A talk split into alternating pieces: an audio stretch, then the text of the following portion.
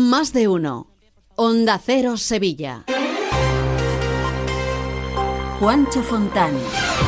¿Qué tal? Muy buenos días. Atención a las carreteras de la provincia porque agricultores y ganaderos se movilizan a esta hora con sus tractores y se están produciendo las primeras retenciones por la A4 a la altura de Écija en ambos sentidos. También desde Lebrija hasta la entrada a las cabezas de San Juan y desde los Palacios a Sevilla. Una marcha que desde el Aljarafe puede afectar también a la A49 o a la A92.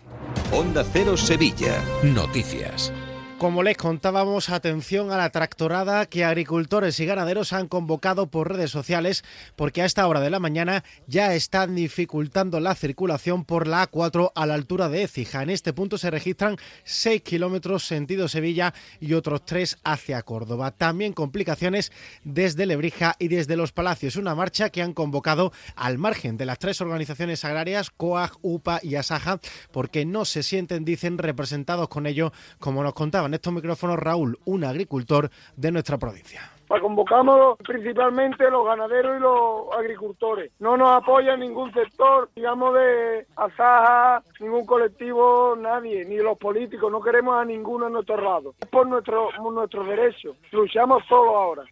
Pues para evitar la máxima afectación de esta tractorada en nuestras carreteras, la delegación del Gobierno ha preparado un dispositivo de seguridad coordinado por la Guardia Civil y la delegación del Gobierno, como confirmaba el delegado Pedro Fernández. Activar y articular los mejores mecanismos para hacer, como siempre digo, compatible el legítimo derecho de manifestación con, lógicamente, el legítimo derecho también del resto de la ciudadanía de llevar a cabo una vida normal en cuanto a su acceso al trabajo a domicilio.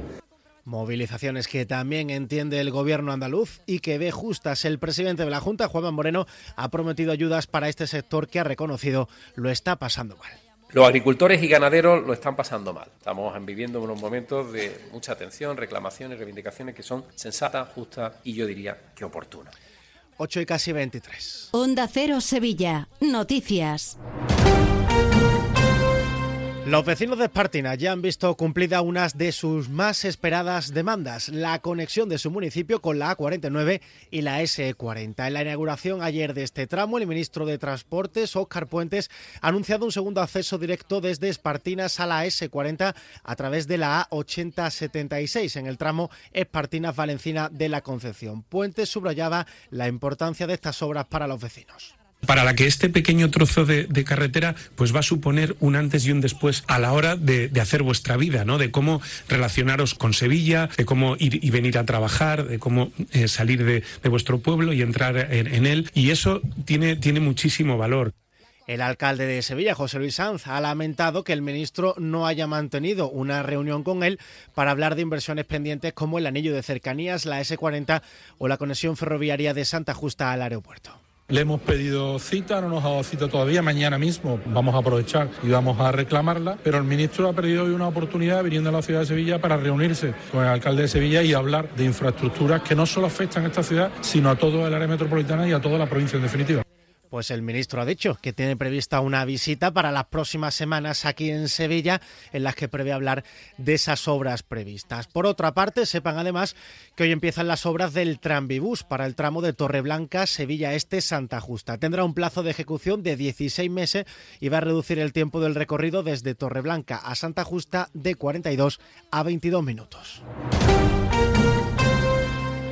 Con la sequía en el centro de la actualidad se ha dado luz verde a un convenio entre Diputación y la Junta para la finalización de una infraestructura hidráulica de abastecimiento de agua en la Sierra Sur Sevillana. Gonzalo Domínguez, diputado de Ciclo Hidráulico y Sostenibilidad, destacaba el beneficio general de estas infraestructuras. Firmar este convenio para que los municipios de la Serranía de Estepa y del consorcio Sierra Sur tengan el anillo cerrado y que por fin el último tramo, el tramo cuarto, se vaya a hacer gracias a no solamente a la inversión de la Junta de Andalucía, pero también a la inversión de la Diputación Provincial de Sevilla por una apuesta decidida por los ciudadanos y ciudadanas de nuestro, de nuestro municipio.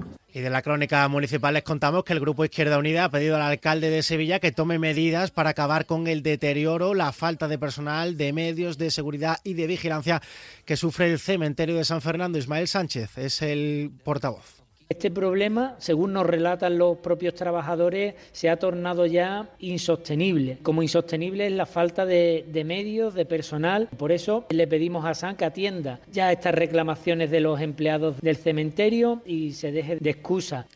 Por otra parte, en la página de sucesos les contamos que la Policía Nacional ha desmantelado un centro clandestino de picadura de tabaco de contrabando en Fuentes de Andalucía. En el interior de la nave se han localizado más de mil kilos de picadura de tabaco y 200 kilos de hoja de tabaco para picar, con un valor en el mercado de 182.000 euros. La mercancía estaba lista para ser enviada a toda España y hay dos personas detenidas. Canasta de bodegas Williams ⁇ Humbert patrocina los titulares.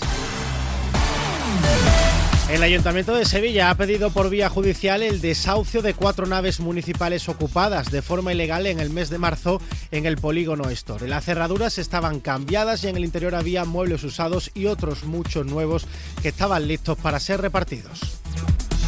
Lipasan va a sustituir la recogida neumática de residuos en Pino Montano y San Diego y va a colocar de nuevo 700 contenedores con una inversión de millón y medio de euros. Y hoy se abre el plazo de presentación de solicitudes para cubrir el puesto de la dirección gerencia de la Real Orquesta Sinfónica de Sevilla. Luis, comemos en un asiático que a mí me encanta. Uy, que va, que me miran sospechosamente. Y un hindú, que yo llevo tiempo antojado. Es que a mí eso me sienta muy malamente. Mira, pues vamos a ir a uno de aquí de toda la vida que nos pone nuestra copita de canasta. A ver, empezar por ahí, con canasta donde tú quieras. En eso siempre estamos de acuerdo. Canasta. No, ni nada. Disfruta con un consumo responsable. En Volvo Turismos La Raza nos hemos adelantado. Hemos matriculado más de 40 vehículos para ti y los hemos dejado a kilómetro cero para que no te quedes sin estrenarlos. Sí, 40 de entrega inmediata y a un precio único. Y es que el futuro pertenece siempre a los que van por delante. No te quedes atrás, empieza de cero. Volvo Turismos La Raza. Te esperamos en Carretera Su Eminencia 24, Sevilla. Embriocenter patrocina la buena noticia del día. La colección artística y patrimonial del Museo de Alcalá de Guadaira va a exponer hasta el 18 de febrero las 22 nuevas obras artísticas que han sido donadas o adquiridas, entre las que figuran obras de Carmen Lafón, Daniel Bilbao, Contreras, José Pinelo o una sagrada familia de escuela italiana fechada en el siglo XVIII. Además, se ha añadido una pieza arqueológica prehistórica, un molino de mano del neolítico localizado en un terreno de explotación agrícola en Moro. Detrás de un embarazo hay nervios, ilusión, complicidad y también los más de 30 años de experiencia de EmbryoCenter. Nuestra tecnología de vanguardia y nuestros profesionales con nombre y apellidos dispuestos a ayudaros a hacerlo realidad. EmbryoCenter, desde 1985, expertos en reproducción asistida. Conócenos en embriocenter.es o visítanos en Avenida de Cádiz 27 y 29, Sevilla.